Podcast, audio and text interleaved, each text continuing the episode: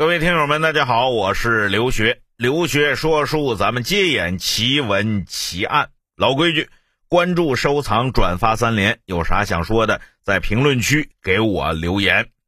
这个今天跟各位聊点啥呢？你看最近呢，我在刷某音，我就发现有一类内容啊，这个某音它就推给我了。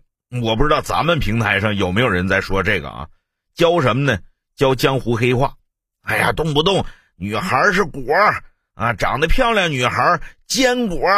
哎，这个朋友叫盒字儿，哎，这个回头叫吊瓢啊，等等等等的，我特别反感这类内容。我为什么说反感呢？今天咱们就来给各位好好扒一扒江湖黑话，它到底是从哪儿来的？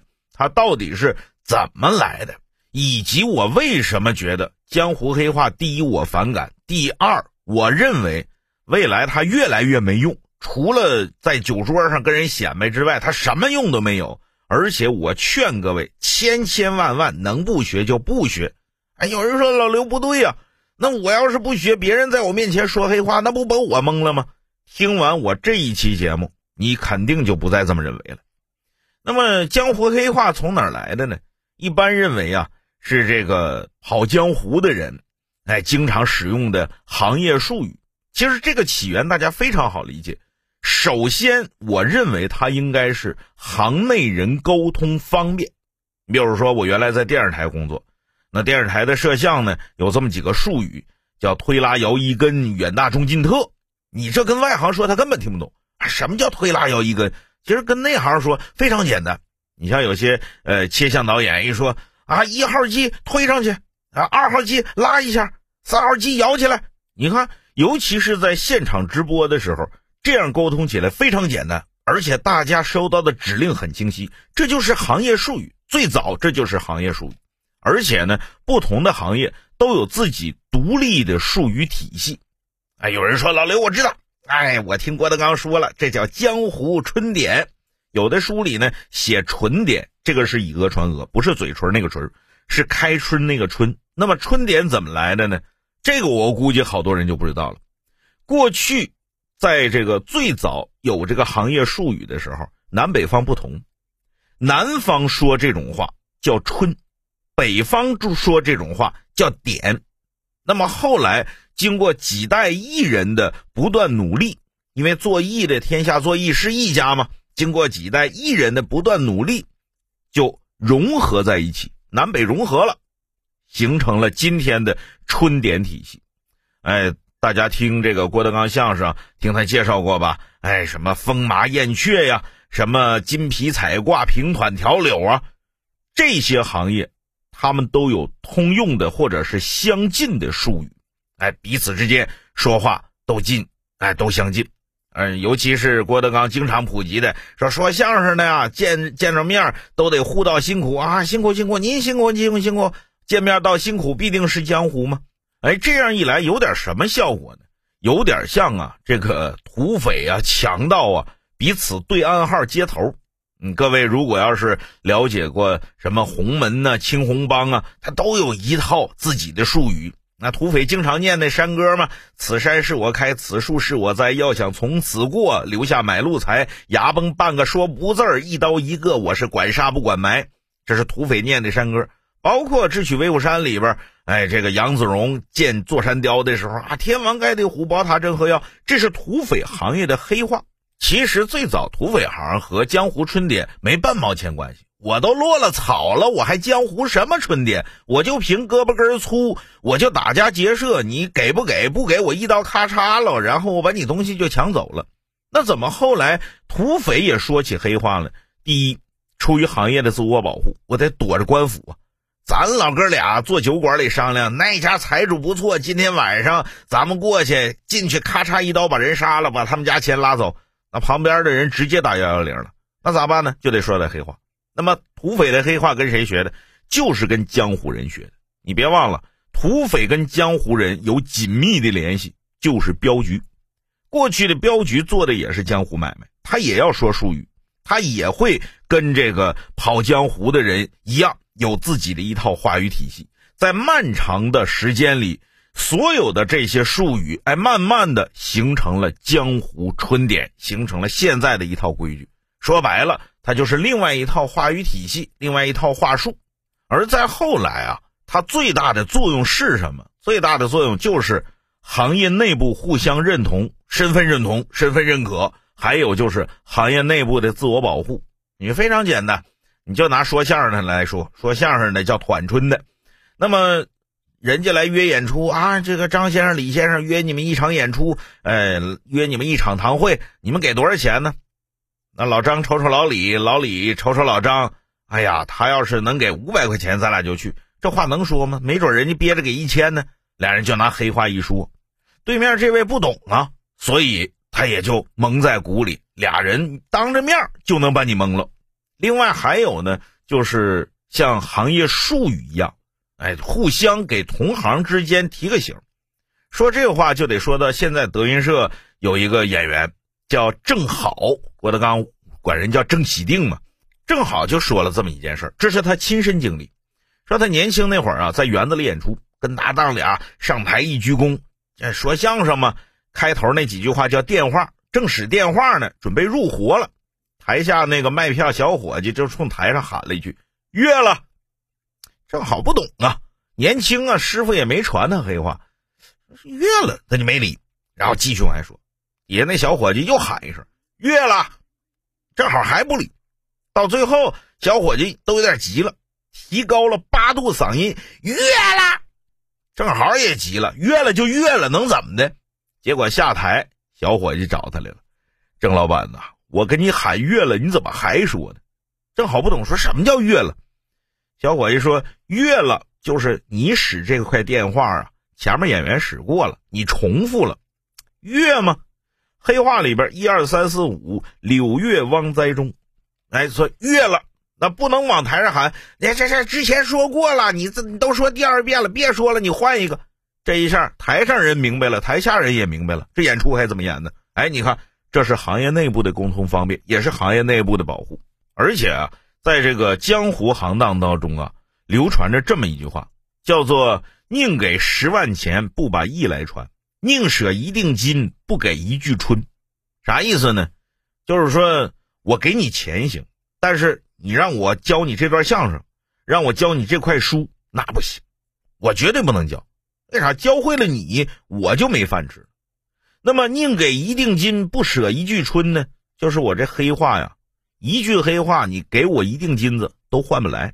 这黑话值钱，是真值钱吗？不是，这是他们整个行业的内幕。就好比说变戏法用的那块布一样，你一旦把这块布给掀了，那你这戏法还怎么变了？你那底儿就漏了。所以你给我金山银山，这底儿我不能给你漏。我一旦漏了，那就麻烦了。我这行业整个行业都会垮掉的。你别说不交给你，这么说。当着生人的面一般按照江湖规矩来讲，现在基本上什么某音平台啊，什么各个什么什么平台都不讲江湖规矩了。按江湖规矩，只要你当着生人的面掉坎儿，就是说行话，说江湖春天，就不允许，而且犯了大忌讳，这是不能当着生人面说。但凡有一个外行在，你们俩都不能念这江湖春典。为什么呢？因为很简单。你念的多了，别人就懂了。你念一次我不明白，第二次你再这么念，我就知道你说的是啥了。因为一次上一当，我第二次我还能上你当吗？这非常简单。但是现在呢，网上也不讲这些江湖规矩了。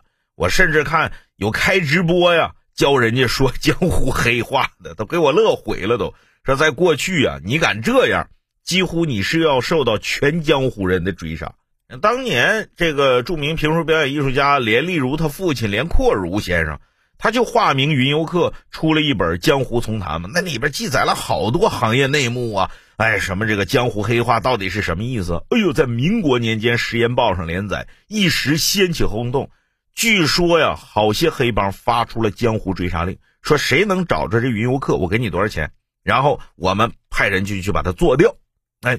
当时就这么严重，当时的江湖规矩就这么大，而现在已经没有了。所以你开直播呀，露个脸儿啊，教人家说点黑话，就听一乐，听一玩。我那天看一小伙子教人家说黑话挺好玩。你姓啥？姓王啊，我姓王，虎头腕。你姓啥？姓刘啊，姓刘，顺水腕啊之类的，挺挺挺有意思。各位如果想了解的话，很简单，在评论区里边留言，告诉我你姓什么，哎，我就告诉你黑话，你这个姓该怎么说。咱们这就图一乐了。这在当年可不行啊！当年你要是露出一句春点，让江湖人知道了，轻则打你板子，重则能杀你头。哎，有这么个小故事，挺好玩。在清朝末年吧，有两个江湖人，一个是算卦的，一个是卖药的，就卖狗皮膏药的。俩人住旅店里边，都是沿街做买卖嘛。俩人住旅店里边，一看一对眼儿，辛苦啊，您辛苦。哎，这就对上暗号了。见面道辛苦，必定是江湖。第二天早上起来呢，俩人在院子里边洗脸。这个一抬头，天阴了。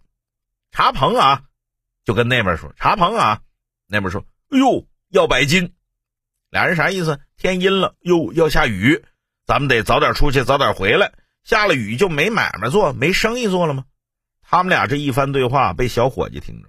小伙计一听，嗯。他们俩说贼话，你看这词儿不好听。你干但凡说这种话，都叫说贼话。赶紧跟掌柜的说：“掌柜的，咱们客店里边住俩贼呀！前段时间丢那头驴，是不是他们俩偷的？”掌柜的一听，你怎么知道是贼？他们俩说贼话，走走走走，上衙门报告去。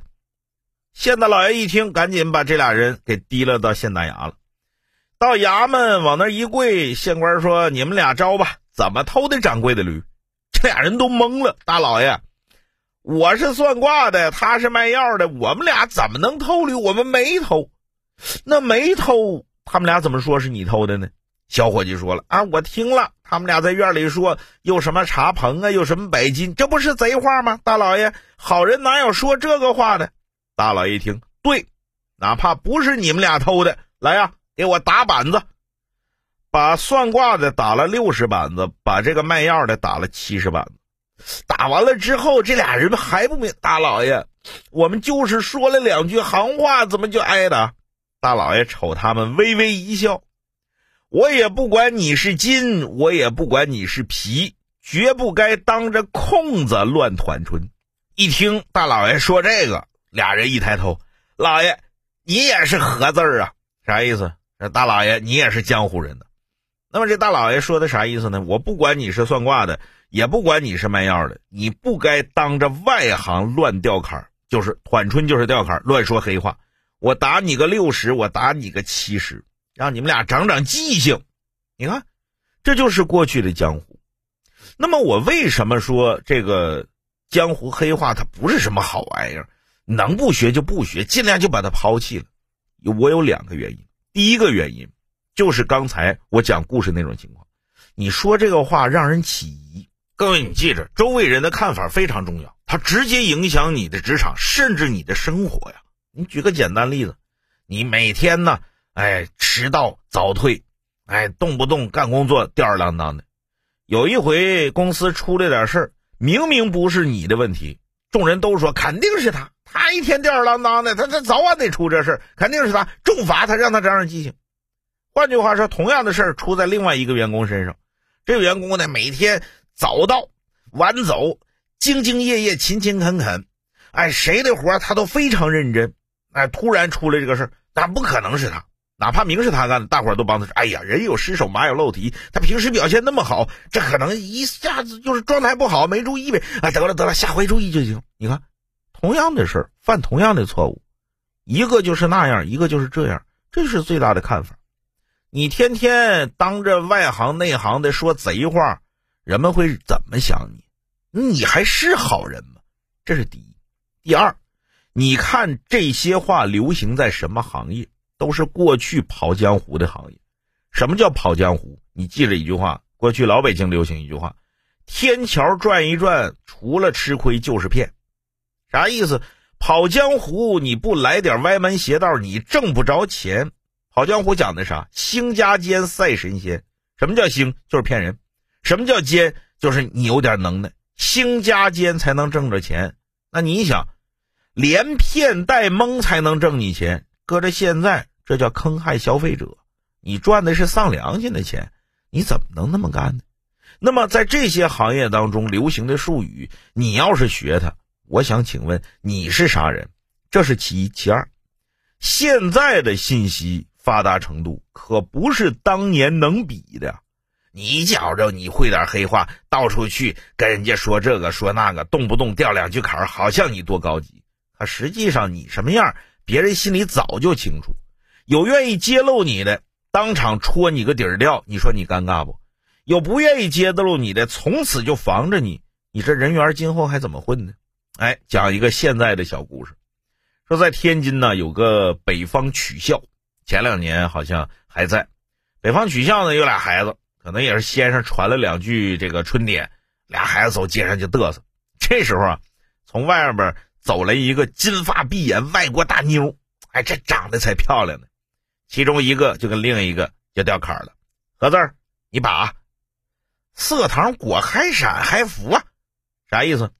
兄弟，你看看，你你看来这外国妞，哎呀，胸大屁股翘的，这就是黑话。没想到这外国大妞听着了。回头微微一笑，我传了，啥意思？我明白了。你说俩孩子尴尬不尴尬？不仅尴尬，你还得老老实实鞠躬，管人家叫一声师姑你好。为啥？这是同行啊。所以啊，你要是在那种特别正经的行业，你所在的行业是凭你自己真本事赚钱，你没有坑人害人的心，你学这个一点用没有，相当于往自己身上泼脏水呀。不知道各位同意不同意？留学说书，咱们下回接演奇闻奇案。还有啥想听的，可以继续在评论区给我留言。